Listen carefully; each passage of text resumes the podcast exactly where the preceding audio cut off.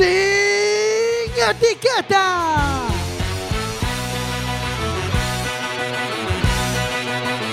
Quack FM, tu radio comunitaria. Radio Comunitaria 103.4 vas a escuchar sin etiquetas.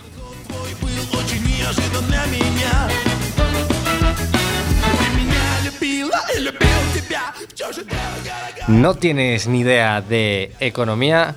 Pues hoy traemos a un doctorado para aprender un poquito. No se muevan, que comenzamos en unos segundos. Ты меня западала и сказала, что устала Сука!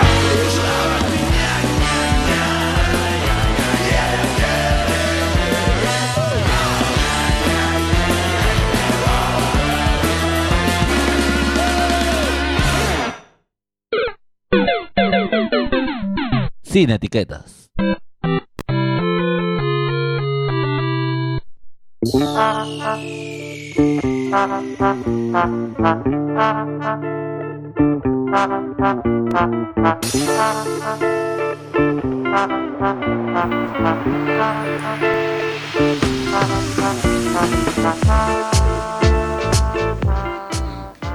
A este ritmo nos abre hoy nuestro técnico de sonido Jorge.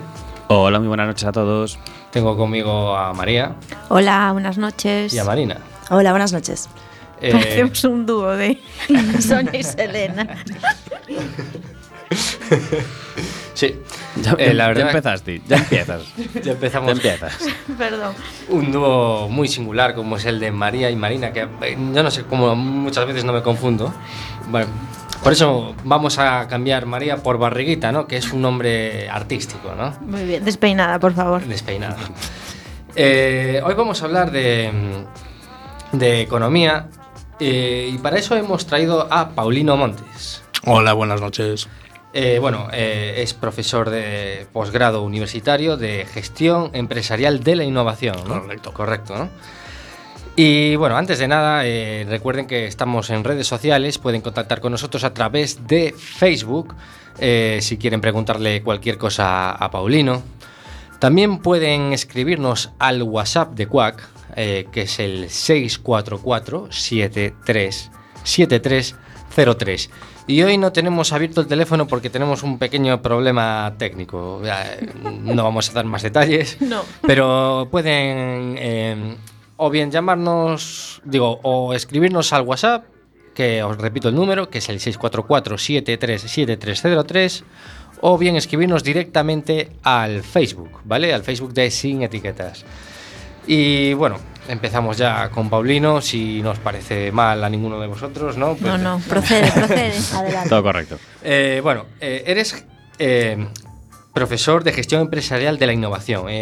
¿Qué es exactamente esto? Sí. A ver, eh, es un posgrado que se ha puesto en marcha en la Facultad de Economía porque mm, eh, el profesor Andrés Faíña, que es catedrático de Economía, eh, notó que faltaba desde la, desde la facultad esa visión más empresarial, esa visión más de cara afuera eh, del ámbito universitario. Entonces, nosotros lo que queremos darle es un enfoque mucho más eh, práctico a, a la gente para que pueda gestionar ese- esos nuevos productos, esos nuevos servicios que están saliendo hoy en día al mercado.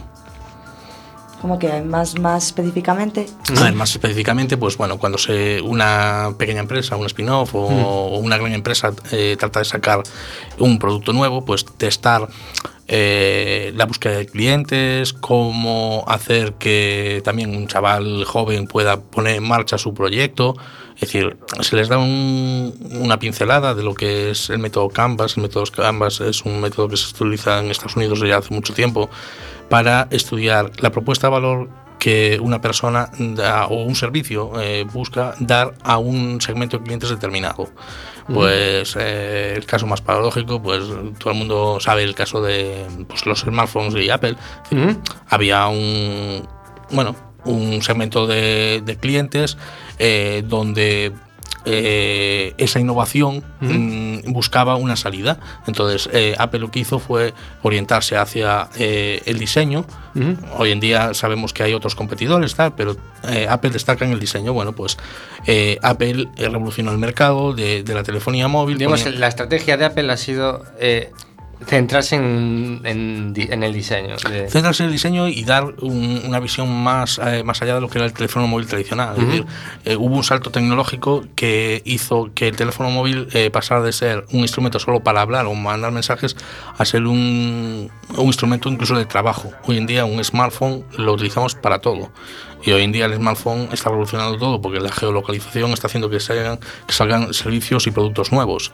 Entonces, eh, a través de, de este, de este salto tecnológico están surgiendo nuevos productos. Pues puede ser eh, mm, las notificaciones push-up, que aquí en Europa aún no, no están teniendo mucho tirón. ¿Cómo, cómo? ¿Push ¿Qué es eso? ¿Push Sí, como los Como sujetador. Sí, eh, bueno, es, es push, eh, normalmente se le dice push, pero bueno, hay gente que le está llamando push. Es precisamente cuando tú pasas por, eh, por la calle, por un establecimiento, eh, que te puedan enviar notificaciones al móvil, eh, porque van con tus gustos, es decir, Bueno. tú has, eh, sí, sí, has Me rellenado parece un capítulo de estos de de. ciencia ficción. Sí, Bueno, de Black Mirror, total. Pues es el o sea, tú vas caminando por la calle Y tú- pasas por una zapatería. Claro, y tú eh, pues eh, has bueno has puesto o en tus redes sociales o tal que te gustan ese tipo de productos. Vale. Bueno, pues en Estados Unidos se está digamos comercializando con ese, con esa información. Entonces tú pasas por, por delante de esa zapatería y, y te sueltan la- las ofertas que tienen Vale. vale. orientadas hacia, a- hacia el público es- específico que, que ellos tal- hacen un target, es decir, eh, van clasificando según el tipo de, de cliente y lanzan un, una, mm, un push, una, una notificación push o otra. Bueno, eso es como cuando por la radio te dicen que de repente en el Gadis tienes la. Sí. No sé, las mandarinas ma- a 0,50. Vale, es decir, Casi. vosotros intentáis formar a, a gente, o sea, economistas, ¿no? A gente que, eh, Bueno, economistas y, y gente de otras, de Gente otra- de otras ramas. de otras Claro, ramas, sí. ¿eh? Pues tenemos, Hoy en día tenemos a gente de química, a gente de comunicación. Ujú. ¿Por qué? Porque la innovación no es solo eh, algo prioritario de la, de la economía, sino Claro. que se engloba en todos los sectores. Efectivamente. Entonces, eh, aprendéis a que a desarrollar esa creatividad que permita tener una idea innovadora, ¿no? Sí, eh, y aparte eh, lo que traemos, por eso somos un posgrado no oficial, un posgrado título propio, eh, lo que hacemos es traer a gente, empresarios, gente que ha tenido su propia, bueno, que tiene su propia empresa y ha puesto en marcha eh, sus propios negocios. Su propia idea. Claro, entonces eso nos, les da una visión a los propios alumnos de pues mm, los éxitos, los posibles fracasos, que también traemos casos de fracasos, eh, que pueden llevar a, que pongan en marcha su, su, su proyecto, vamos. Bueno, a mí me gustaría preguntarle a Paulino, eh, en concreto, porque estamos divagando bastante, eh, ¿en qué rama de la, de la economía concretamente te has especializado? A ver, eh, yo me he especializado en el desarrollo regional, es decir, es una... ¿El qué? ¿Desarrollo? de- desarrollo regional. Ah. Regional. Es eh, un ámbito de la economía eh, donde estudio pues, eh, el cual los- son los drivers o lo- las potencialidades de cada región para hacer crecer. Va muy en la línea de lo que hoy en día la, mm, la Unión Europea está poniendo en marcha con lo que se llama la Smart Specialization, que es la especialización inteligente de cada región. Es decir, hacer que cada región eh, haga incrementar su, potencial con respecto a, otras regiones. Hay regiones eh, que tienen un potencial pues industrial como la Baviera, la región de Baviera en Alemania, que tienen un potencial industrial mucho mayor. Hay otras que a lo mejor es el conocimiento, es decir, la región de la City de Londres o tal, se han especializado más en captar conocimiento, captar grandes talentos eh, investigadores, tal. Entonces, hay regiones eh, que no tienen ese potencial, pero tienen un potencial, por ejemplo, agrario o tal. Entonces, las más specialization eh, radica en eso. Radica en que. eh, Buscar cada- las potencialidades que tiene cada Claro. Y sobre todo, orientar también eh, la formación hacia eso, hacia esa, ese sector de valor añadido. Ya, la formación propia de, de la región de- para sus habitantes. Sí, porque de Es nada, que- de nada tiene, de nada tiene sentido pues formarnos a todos como ingenieros cuando a lo mejor en esa región no, no hay trabajo de ingeniería. O sea, Una de las cosas que yo achaco a la Universidad Española es que está desde el punto de se orienta desde el punto de vista de la oferta y no de la demanda. Eh, esto quiere decir que eh, en vez de ponerse de acuerdo con las empresas de esa región, con las empresas de regiones limítrofes y tal, para poder estudiar qué potencialidades hay en ese sector y formar a, esa- a esas personas en esos sectores eh, y pues hacer crecer esas regiones, lo que se hace es bueno, como digo yo, desde el punto de vista endogámico, decir, bueno, pues aquí se va a montar, pues esto, mm, aunque aquí no tenga salida. Es decir, no tiene sentido que haya tres eh, facultades de economía, de economía empresa, y que salgan pff, tropecientos tatula- titulados sin ninguna especialidad. Lo que se mira en otros, en otros ámbitos, en otras regiones, eh, pues eso, en Alemania, en eh, Reino Unido, en Estados Unidos, es que hay especialidades. Es decir, puede haber varias universidades, pero una facultad está especializada, por ejemplo, una facultad de. mm, Por ejemplo, es un decir, ¿eh? Eh, la, universidad, la Universidad de Vigo, la Facultad de Economía, pues especializada, ya que tienen el campus del mar, pues en temas eh, agropecuarios, eh, tal. La de Santiago, pues en temas eh, de la salud, de economía de la salud, no sé qué, o de marketing, o de, y la de Coruña, pues en otro, en otro ámbito. Lo que no tiene sentido es que las tres, eh, la- los tres estudiantes, los Tengan estudiantes la de las misma tres, claro, tengan la misma, eh, los estudiantes salgan con la misma formación para, para- no tiene sentido.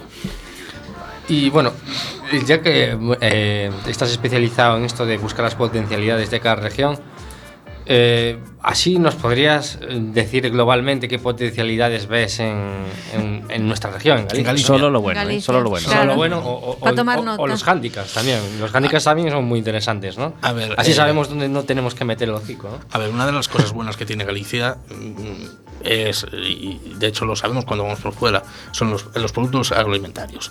Eh, hay un clúster agroalimentario muy potente, eh, está en Santiago, eh, de hecho conocemos nosotros al, al gerente y tal.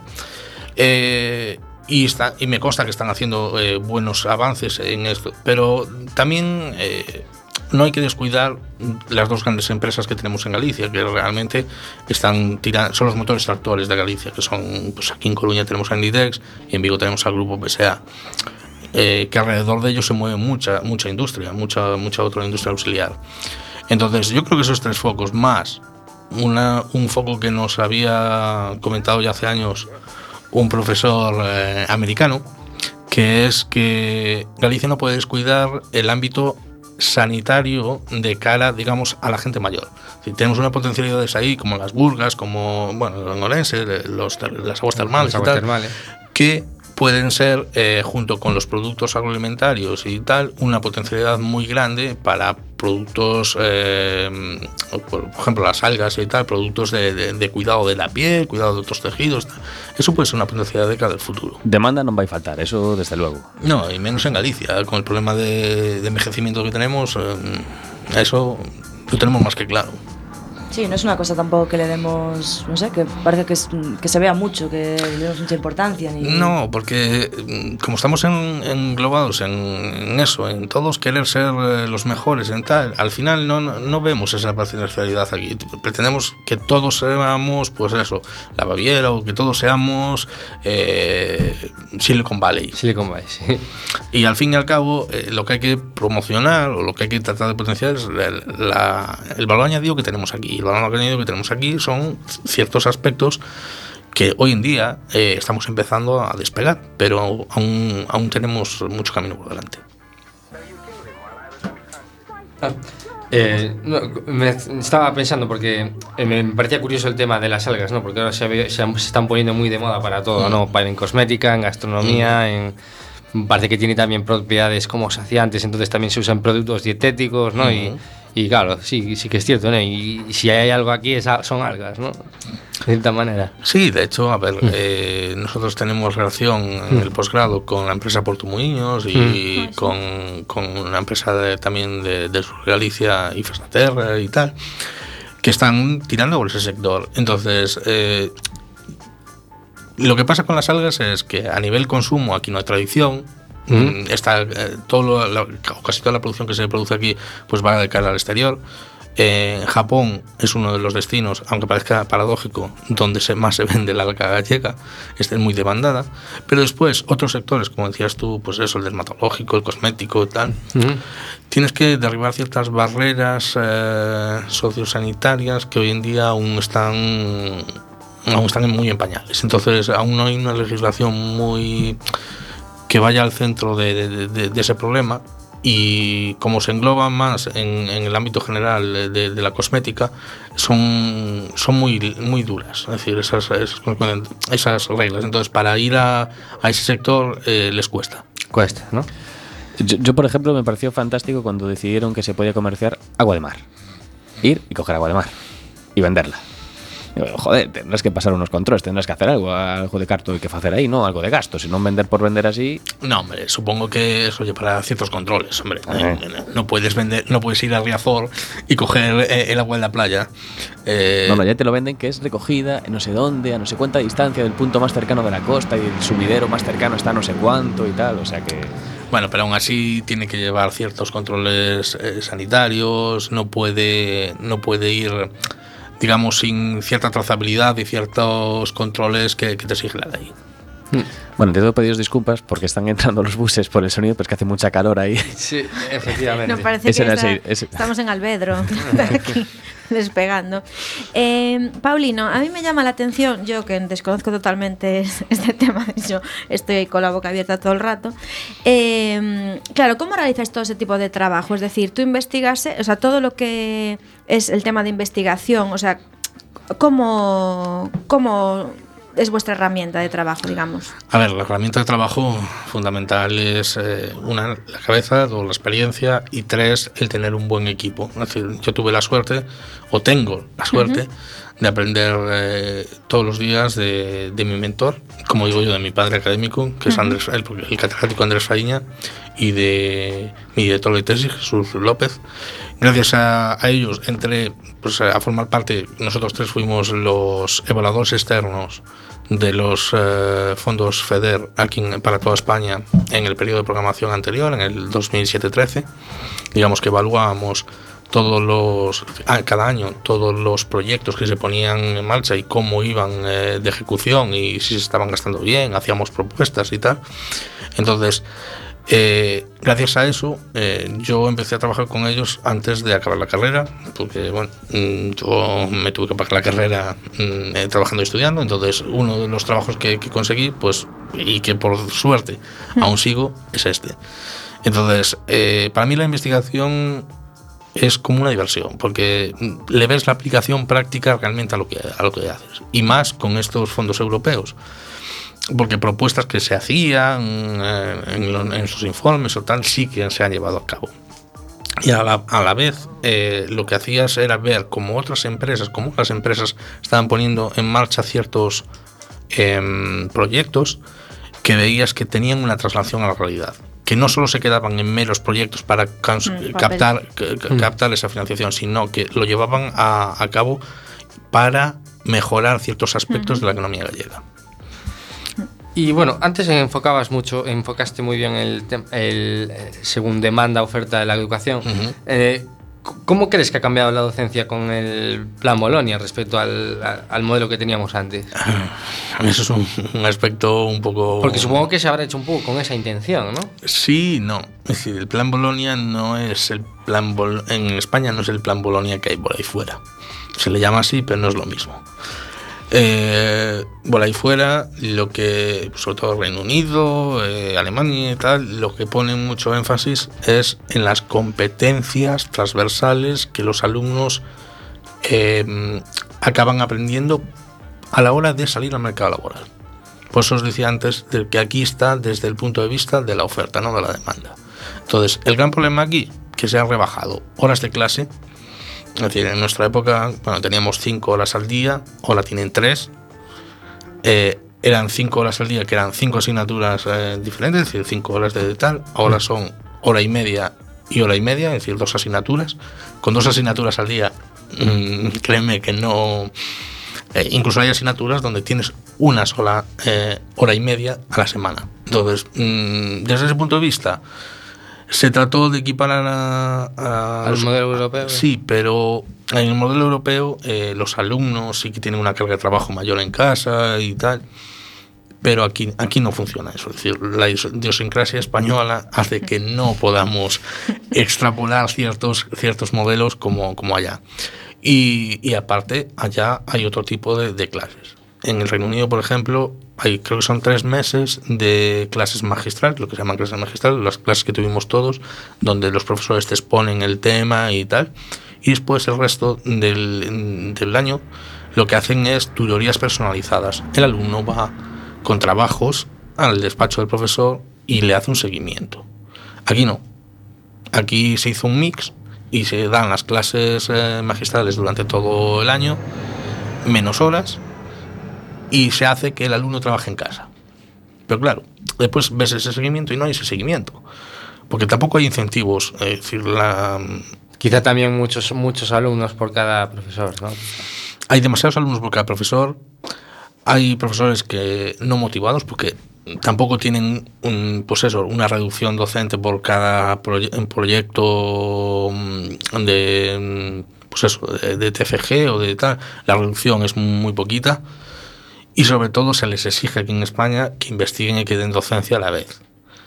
Por ahí fuera, si yo tengo amigos cuando estuve en, en el Reino Unido eh, que son investigadores puros.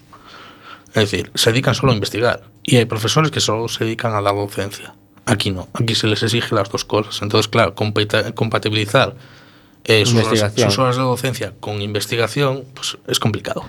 Pues- cada uno se centra más en, supongo, En lo que le gusta. Y hace mal lo otro. Pues nuestra labor de investigación la está complementando Gelo porque nos comenta a través de WhatsApp que agora véndese tamén o polvo cocido, creo. Aparte de que hablábamos antes de que se vende sí. el agua y... Mm, Envasado al vacío, sí. E- Ese es un producto que debería venderse más. ¿eh? Es un producto que, que, mm, deberíamos tener mm, más espíritu marketingiano para venderlo por fuera. Bueno, pues ahora vamos a hacer un pequeño alto en el camino y vamos a poner un temita que no encuentro porque no sé dónde carajo está, Bueno, pues nada, ¿eh?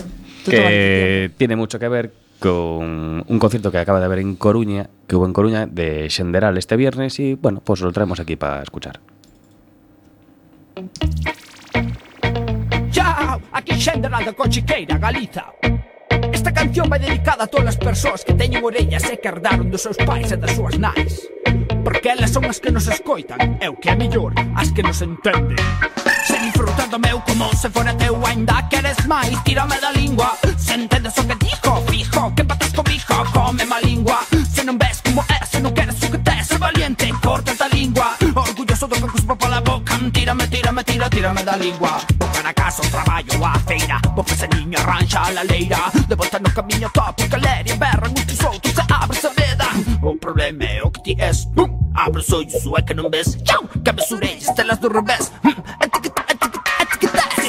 do meu como se fora teu Ainda queres máis, tírame da lingua Se entendes o que dijo, fijo Que empatas comigo, come má lingua Se non ves como é, se non queres o que tes Se valiente, corta a lingua Orgulloso do que cuspo pola boca Tírame, tírame, tira, tírame da lingua Veñen autobús a Santa Compañía Inquisitoria Soltando para Fernales Cada cual máis contradictoria. Que queda flotando Sonche a sobra se chama escoria. Deixes un libro en a Roma extraña historia En esta bacanal o carnaval Lo que nunca se disfrace es general Eu sou choqueiro así e dame igual. Que somente escante pas vacas o meu arbal É real, a letra da instrumental Eu defendo o meu ácido original. E que lle pique nas feridas este sal hmm, Porque se aguante que é normal. Se disfruta do meu como se foi na teu Ainda queres máis, tírame da lingua Se entendes o que dijo, fijo Que batas comigo, hmm, come má lingua Se non ves como é, se non queres o que te Se valiente, corta lingua Orgulloso vengo con su papá la boca. Tírame, tírame, tírame, tírame, tira, tira, tírame, tírame, tírame, tírame, tira, tira, tírame, tírame, tírame, tírame, tira, tira, tírame, tírame, tírame, tírame, tira, tira, tírame, tírame, Isto é pra que me escoiten, é que eu sinto no corazón, ainda que de galego nem papa. Esta verba non permite traducción, o non che ten, esa eu tentarei de evitarlos como dengue, pero é a plaga que máis se estende. A ignorancia fai que me pregunte, que dar un dos seus pais da Jalicia para Lenjín. Enreda no que fan de hecho soltan o can Ten a ver que máis laia, laia Eu tamén quero laiar, non salir e desechar. Si que traigo falla, falla Se disfruta do meu como se fora teu Ainda queres máis, tírame da lingua Se entendes o que dijo, fijo Que metas comigo, come má lingua Se non ves como é, se non queres o que te Se valiente, corta a lingua Orgulloso do que supo pola boca. Tírame, tírame, tira, tírame da lingua Tírame, tírame, tira, tírame da lingua Tírame, tírame, tira, tírame da lingua Tírame, tírame, tira, tírame, tírame, tira, tírame, tírame, tira, tírame da lingua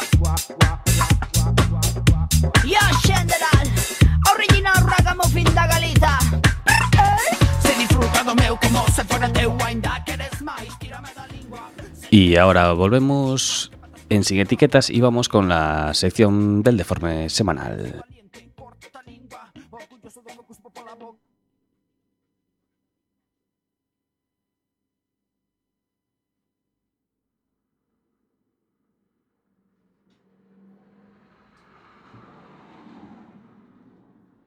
Bueno, o no. bueno, eh, seguir con la entrevista mientras arreglamos ciertos problemas técnicos. Non sai a eh, sintonía do deforme, bueno, eh, non pasa nada. Bueno, recordeden que poden contactar con nos a través Se de... Se asustou, Adri, no hai deforme. Hizo... eh, eh poden contactar con nos a través das eh, redes sociais, eh, Facebook, E tamén poden mandar un WhatsApp directo a Cuac que é o 644 73 73 03. E seguimos aquí con Con Paulino. Con Paulino. Espera un segundo que vamos a tirar la sintonía del deforme porque esto creo que ya está arreglado. Vale. Ah, pues tampoco. uy, uy, uy. bueno, eh, bueno, desde. Bueno, aparte entonces, eh, hablando ya de lo que falla o lo que deja de fallar en la docencia universitaria aquí en este país. Ay, increíble, ya parece que arreglamos eso, ¿no? Puta magia. Le metemos la sintonía al deforme. Sí, no vamos a cascar un deforme como Dios manda. Venga, perfecto. Adelante, Adri, con su deforme. Dimite Esperanza Aguirre. E logo que foi? Dixo que non alude responsabilidades e dimite porque non soubo vixiar o que facían os seus compañeiros. Esta non admitiu ningún erro na súa maldita vida, sospeitoso. Cristina Cifuentes dixo que cando te reúnes cos homes e faste a rubia, consegues moitísimo máis. Eu creo que estás a confundir, eh? Iso pasaba en Son Goku, pero cos homes. As 40 denuncias aos evasores fiscais da lista de Falciani están xa prescritas. E que os suíces están moi ocupados. Hai moitos chistes por aí que juzgaro. Oh. Apple réndese ante os españois e cambia o emoji da paella pola auténtica receita valenciana, con polo, garrofón e xudías verdes. Xa podo dormir máis tranquilo, que se coman todo polo e todo garrofón, máis marisco para nós. Sánchez Dragó, sí, sí, Sánchez Dragó saca ao mercado o seu propio Viagra, baixo o nome de Homo erectus. Os segredos dos altos niveis que ten de testosterona a seus 80 anos. Así que Dragó e Magufo, de que están feitas esas pastillas? De fenugreco, unha planta que chega a duplicar os niveis de testosterona. Miña nai, como vais a poñer o panorama? Eu creo que o seguinte destiño de Sánchez Dragó é a cárcere por estafa. Aí queda o dato.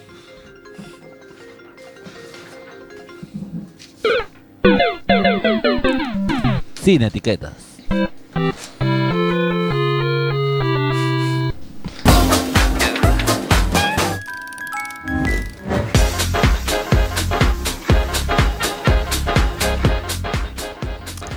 Bueno, eh, ya alejándonos un poco del tema docente, eh, dentro de tu trabajo de investigación eh, también has realizado publicaciones, ¿no? Cuéntanos sobre qué.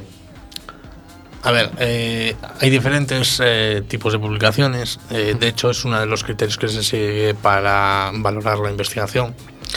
Eh, bueno, no os voy a enrollar con los diferentes tipos de revistas, pero eh, lo que se suele hacer es enfocarte en una línea de investigación y publicar sobre eso. Pero bueno, después te llevan a colaborar con otra gente y, digamos, abres un poco más tu abanico. Eh, yo, por ejemplo, tengo publicaciones en mi ámbito, que es la- el desarrollo regional, pero también tengo alguna en eh, marketing, alguna en pues eso, eh, fomento de la innovación y tal. Y informes técnicos, pues como hablábamos antes, para la Comisión Europea o para otros eh, organismos.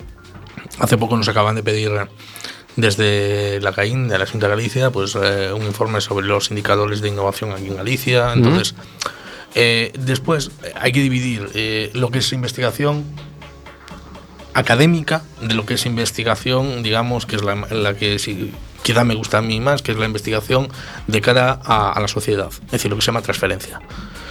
¿Por qué? Porque la investigación académica pues es muy técnica y a lo mejor se queda ahí en lo que llamamos los papers, los artículos. Pero realmente lo que, la investigación que, que merece la pena es la investigación que se lleva a la sociedad. Darle lo que realmente eh, Al ser lo que realmente necesitas, Claro, ¿no? es decir, eh, ver lo que hablábamos antes, ver cómo lo que tú eh, analizas, lo que tú das, tiene plasmación en la realidad. Las revistas, bueno, pues hay de todo tipo. Hay las buenas, pues normalmente son americanas o son eh, del Reino Unido o incluso chinas, que ahora están teniendo mucho tirón. Y después hay revistas, pues, de otros niveles más bajos, de tal. Hay alguna española que también está en los niveles, bueno, se llama JCR, en los niveles eh, más altos. Pero eh, normalmente casi todas las buenas son, son americanas o, o de, o inglesas. Pero ¿cómo, o sea, ¿cómo llegas tú a publicar una revista, por ejemplo? ¿Te contactan contigo? ¿Tú propones? Bueno, hay, de todo, hay de todo. Es decir, pero normalmente las que contactan contigo son, digamos, las de tipo bajo que quieren crecer. Entonces Claro. necesitan dar. Las que tú haces normalmente, como digo yo, disparas hacia arriba, disparas a las mejores porque tú crees que tu investigación lo vale y después son ellos, eh, porque tienen mucha oferta, mm, las que te dicen, mira, o no encaja en, en mi línea editorial, o esto ya es un trabajo muy manido y no tal, entonces empiezas, digamos, a bajar escalones. Y, pero bueno, eh, normalmente lo bueno es apuntar arriba. Lo que pasa que, bueno, mm, hay de todo, porque claro, lo que hablamos antes de los profesores, que te exigen cierto currículum, cierta tal. Entonces hay gente que lo que hace es, como se suele decir, ingeniería curricular. Claro, Entonces, porque ¿qué, qué te claro. supone un poco también para saber qué supone que, que publicarte un ar- algo tuyo en una revista, una investigación, quiero decir, supone también eso, pues ese currículum, ese Sí, a ver, prestigio, se supone, curri- supone el currículum, porque dinero ninguno. dinero tema ninguno. económico, Eh, cero. No, es más, eh, sueles pagar. Ajá, Eh, Sueles pagar, hay lo que se llama... ¿Cómo, cómo, cómo, cómo, cómo? Madre mía. Hay que joderse. Sí, sí, sí, sí. Si tu publicación... Quiero publicar aquí. Sí, si, si tu investigación quieres quedar, es decir, no en todas, pero hay revistas buenas donde una, o no llegas, o dos, eh, es lo que se llama ahora open source, revistas eh, abiertas. Sí, hace poco vi una. Sí, que, eso- que puedes hacer publicaciones gratis, ¿no? Eh, no, lo que es gratis es eh, visionarlas, es decir, Ah. eh, se ha cambiado el paradigma. Antes la universidad, porque los investigadores no tenemos tanto poder adquisitivo, la universidad eh, paga porque puedan los investigadores acceder a Ahí esa bus de Barcelona, a de esa las ocho y media. espera que voy, espera que voy. Eh, pagan normalmente para, para que tengan acceso los investigadores a esas revistas, a los números anteriores de esas revistas, y entonces puedan ver lo que se, se está investigando por ahí por fuera en, en el ámbito que a ellos les interesa, o el paradigma nuevo, que es quien paga es el investigador que quiere ver su publicación eh, publicada, valga la redundancia. Pero en cambio no pagas por, por acceder a la información. Entonces, eh, ahora mismo las grandes editoriales y tal están haciendo que pagues por publicar.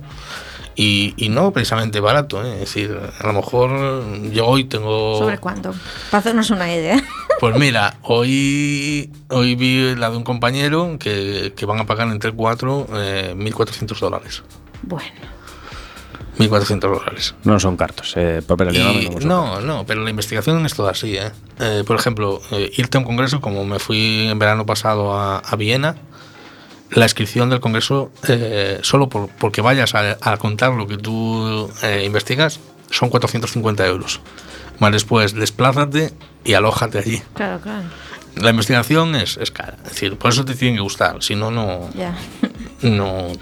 A ver, después hay investigadores, como es mi caso, como tal, que pertenecemos a un grupo de investigación que damos gracias, porque bueno, también trabajamos y la Junta de Galicia pues tiene todos los eh, años unas convocatorias para grupos de investigación y nosotros conseguimos este año ser grupo de referencia. Eso quiere decir que tenemos un buen presupuesto para gastarlo entre los tres próximos años. Pero bueno, llegar a eso nos costó ocho años. 8 o 9 años para ser, tener, ser un grupo de referencia. Y no todo, no todo el mundo es. De hecho, en la facultad solo hay, creo que somos dos. Hay pocos recursos entonces para investigación en general en la universidad. En España sí. De, de hecho, en España no se, no se tiende a la investigación para nada. Eh, es un, Es una cosa que hemos visto mil Eh, veces sí. en los telediarios y Sí, mil de Sí, pero se quejan, se, se quedan ahí, se quedan en la noticia. Es decir, no van más allá. Porque para fomentar la investigación habría que hacer un cambio de, de- de- de- del paradigma productivo en España. Una, no se puede hacer que España sea el país de camareros y, turismo, hay que potenciar otros sectores. Se está haciendo, pero a base de, pues eso, mm, gente que pone en marcha su propio negocio como autónomo y se las ve canutas para, sacar, para salir adelante. No hay ese incentivo como en otros países. En otros países se piensa que la investigación, la innovación, Tiene valor en sí mismo. claro, va a redundar en un futuro en, mejor, en mejor, eh, mejorías eh, para, para esa región o para ese país. Aquí no, aquí es mm, vivimos en el país de Aquí lo se- de ahora. Aquí se viaja para investigar en otro lado, ¿no? Sí, sí, por desgracia sí. De hecho, bueno, ahora tenemos la suerte que salió hace una semana, creo, que la universidad junto con Inditex han puesto en marcha y ya han- acaban de venir dos investigadores buenos que estaban trabajando fuera, captados de nuevo para aquí. Pero claro, esa es otra de las cosas que achaco yo. Es decir, mm, tú vas por ahí fuera y ves que la iniciativa privada está del lado de la universidad, jugando eh, el partido ah, uno, uno con el otro. Aquí no. Aquí la universidad va por un lado, la empresa va por otro. Entonces, por ejemplo, un caso que, bueno, a Jorge se lo dije ya en, eh, en alguna de nuestras tertulias. Eh, en la Universidad de Texas, eh, en la facultad de en la Macombs, en la Universidad de, bueno, en la facultad de Business, hay un centro de formación de Ford. De Ford. De Ford. La empresa Ford tiene ahí un centro de formación. Y bueno, me hice muy amigo, estando en mi, mi estancia de investigación allá, me hice muy amigo de la reclutadora y, y le pregunté, bueno, ¿Con qué intenciones? eh, siempre buenas. Sie- sie- siempre dejar el panorama bien alto. Eh, el, el tema es eh, que le pregunté cómo captaban a la gente, qué era lo que valoraban en, lo- en los chavales para tal. Y lo primero que me dijo me dejó mm, flaseado, porque es lo contrario a, a lo que estamos haciendo aquí, y es que trabajen y estudien a la vez. Y digo yo, bueno, ¿y por qué? Pues mira, muy sencillo, porque se saben gestionar el tiempo. Y eso para nosotros es básico. Cosa que aquí no, aquí se valora más el expediente. Es decir, el, bueno, enténdeme bien, ¿eh? que estudiar es muy, es muy difícil y todo lo que queráis, pero se- aquí se potencia más a la rata del laboratorio, es decir, la que, la que saca todo dieces, que a la, a la gente que, que realmente lleva una trayectoria tal. Y allí no, ellos allí lo primero que valoran es eso, que la gente tenga ese espíritu de poder hacer cosas, de, querer emprender, de, de, de, de- de que no papá y mamá no le paguen todo, sino que ellos paguen parte de la, de la de su universidad, de su formación.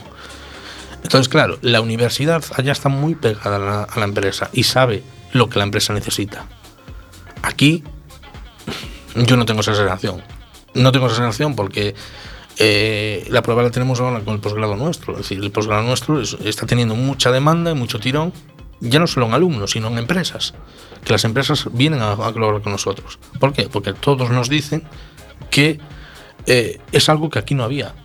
El que le des entrada a la, a la empresa dentro de la universidad y que pueda decir qué necesitan es básico.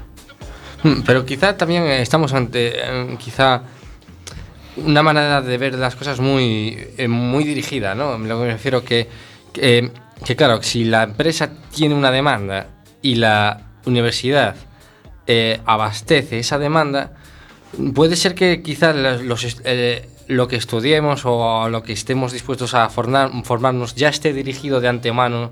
No, eso, a ver, no, eso es... O es muy conspiranoico.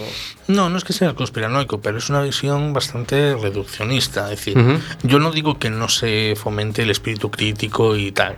Lo que se, lo que se debe fomentar también es esa aplicabilidad de cara al mercado laboral. Por ejemplo, mm, hoy en día, mm, ¿me puedes decir si los alumnos o, o la gente que tú no conoces tienen un nivel medio, ya no digo avanzado, de Excel? Porque es que van a llegar a una empresa y van a tener que hacer cálculos en Excel. Efectivamente. Entonces, esas cosas son. Yo no digo que una em- empresa entre en la universidad para, digamos, comerle la cabeza a los alumnos o, o- o les eh, inculque ya su, su manera de ver. No, no, no. Hablo qué competencias necesitan. Ajá. Hablo de, de formarlos de cara al mercado laboral. Hablo de eh, cuando tú vas por fuera, lo que ves es que la gente ya en su primer eh, semestre en, trabajando en la, en la empresa se sabe manejar. Aquí tardamos más. Y te lo digo por experiencia, ¿eh? porque antes de trabajar como investigador, ya os digo, para pagarme la carrera he trabajado en 40.000 eh, trabajos. Y, y yo, yo eh, hice prácticas en Pontevedra, donde yo soy, en una, en una gestoría, descontando pagarés. Yo en la carrera no vi un pagaré. Entonces, em, Claro, digamos que lo- son competencias que necesitas para, para- para tu día a día. Son competencias que... Y yo, bueno, mm, veo que de cara eh, al, al grado ahora, a- aún esas competencias aún fueron a menos. Quizás se hace mucho hincapié en saber teóricamente muchas cosas, pero no sé, debe ser por esa deformación de viajar que a mí me encanta. Y veo lo que hay por fuera. Y a mí lo que me gusta es la formación dual, como tiene Alemania. O sea, Alemania tiene, eh, creo que son tres días de clase teórica y dos de prácticas. ¿Por qué aquí no montamos eso? Aquí no montamos eso por, por lo que os decía antes, porque aquí está montado desde el lado de la oferta, para que los los profesores, digamos, den sus clases, sus horas de clase. No estamos mm, desde el punto de vista de la demanda, es decir, ¿qué necesitan los chavales de cara afuera? Pues ahora vamos a darle a nuestra, a nuestra demanda, le vamos a dar un poquito de oferta. y este tema se vamos a dedicar a la gente que duele la barriga porque le vamos a, a regalar un tema que se llama Bota de cumbia o caldo.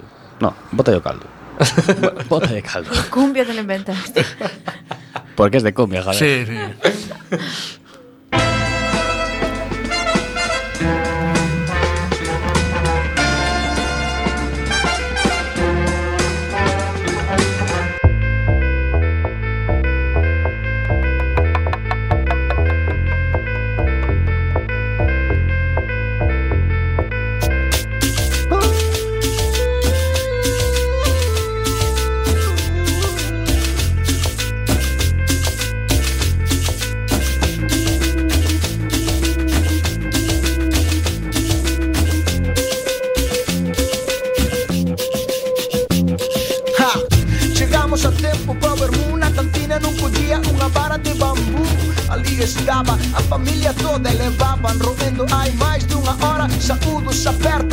as señoras esta ronda está pa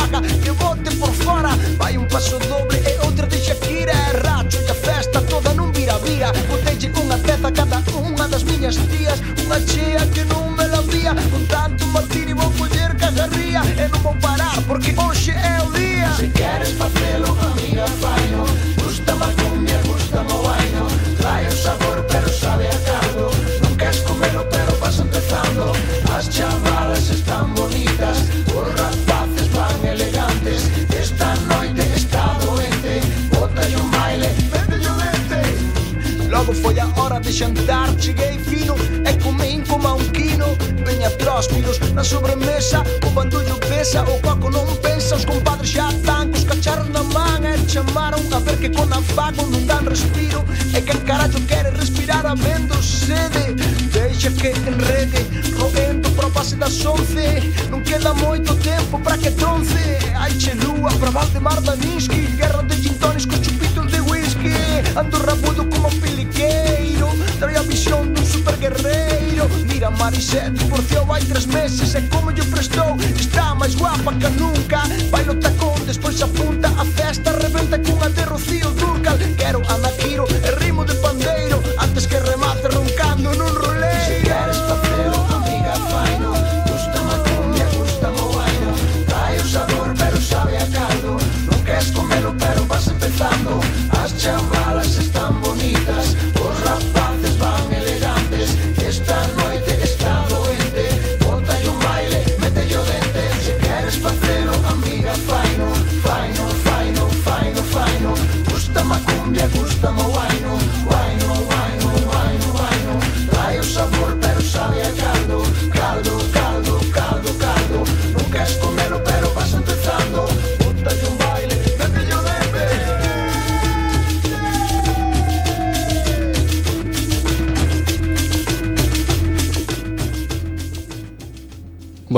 pues eh, como estamos en un programa de economía, ¿no?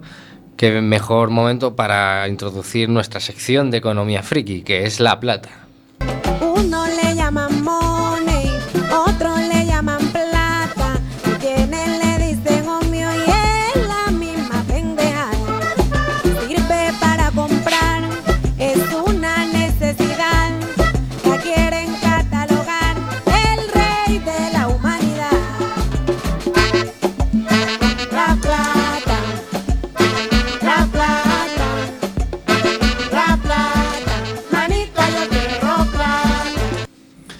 Pues hoy en La Plata íbamos a hablar de leite, del consumo de la leche y qué pasa con la leche. Lo que ocurre actualmente, la dinámica general de la leche es que cada vez consumimos menos. El consumo per cápita, para que os hagáis una idea, eh, en el 2001 era de 99,93 litros por persona al año, o sea, 100 litros, y a día de hoy estamos en 72,73 litros por cabeza. Y eso a pesar de que gente como Marina, por ejemplo, dice que consume tres veces más leche que antes. O sea, imaginaros cómo está... Sí, sí, yo 300 litros al año más o menos me los tomo. ¿Que antes cuándo, Marina? que nunca, cada vez más.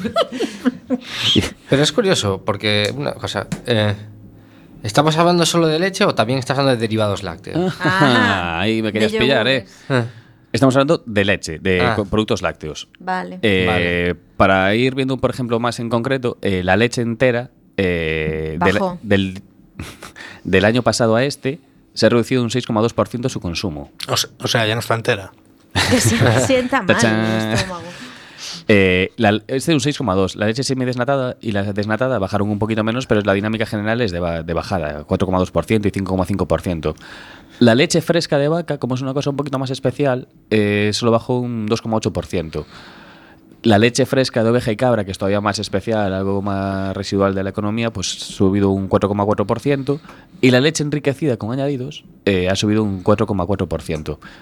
Pero vamos, que lo que más consume la gente, que es la leche entera desnatada y semidesnatada, esa ha bajado. Eh, yo le quiero hacer una pregunta al friki de las estadísticas. Sí. Eh, Adelante. en- ¿Tienes ahí el dato de, de- de- de lo que fue la subida de la leche, entre comillas, de soja? Sí. Estaba pensando en lo Sí. mismo. Porque claro, Me queréis pillar, la cabrones. leche, la leche bajó, pero eso... Claro, es que empezó, o sea, es una subida brutal de leche de soja, de avena, de, de- de coco, de arroz. Yendo por partes, Como diría uno de los Jack. problemas que, que tiene la leche y por lo que baja es son las intolerancias. Que hay mucha gente que tiene desarrollo de estas intolerancias, pero luego hay gente que por un efecto imitación que dice, "Mm, a mí también me sienta algo mal, voy a dejar la leche. Y mucha gente deja la leche y toma menos leche por culpa de que realmente tienen problemas de estómago y se lo, le echa la culpa a la leche. Cierto. Yo En- me cambié la leche de avena. Bueno, eres una de las que está aquí en la estadística, entonces. Eh, bueno, ¿y qué toma la, leche en- la gente en lugar de leche? Pues toma bebidas vegetales, donde entran estas leches de avena, de soja, de arroz y mil mariornadas más, y otros zumos. Dentro de los vegetales, por ejemplo, destaca la soja, que es el- la más común, y su, y su consumo se está reduciendo poco a poco, debe ser que hubo un pequeño boom, y ahora están creciendo mucho las de almendra y las de avena. Son las que más están subiendo. Y, por ejemplo, el consumo de batidos eh, el año pasado aumentó un 6,1%. Aquí se nota un, gran tirón. Por ejemplo, tenemos de, colaca, de cacao, de vainilla, de fresa, de canela de limón, que de canela de limón nunca pensé que lo hubiera. Y, la solución de estas empresas, las empresas lácteas ahora para seguir vendiendo, es crear productos con más valor añadido. Nuevos sabores, diferentes productos, diferentes envases, para intentar sortear esto de las intolerancias. Normalmente la leche cuando es barata te hace daño. Cuando la leche es cara, normalmente ya no te... Sí, te hace daño para el bolsillo. Bueno, no te duele tanto ya. Y de hecho están constantemente las marcas, Mías Pascual, Central Leche Asturiana, sacando nuevas y nuevas formas y no sé. Ahora acaban de sacar un colacao que puede, ya viene mezclado, viene sin grumos y no tiene que estar con- conservado en frío. Bueno, hay que dar ya chocha. Senón... Sí, pero bueno, ahí volvemos a, a un tema muy recurrente últimamente, ¿no? De todo el problema de los azúcares añadidos y Claro. de- y, derivados. ¿Ves? Pues tendrían que sacar ahora toda la leche que hay, pero sin azúcares añadidos. Y ya tenemos más mercado todavía.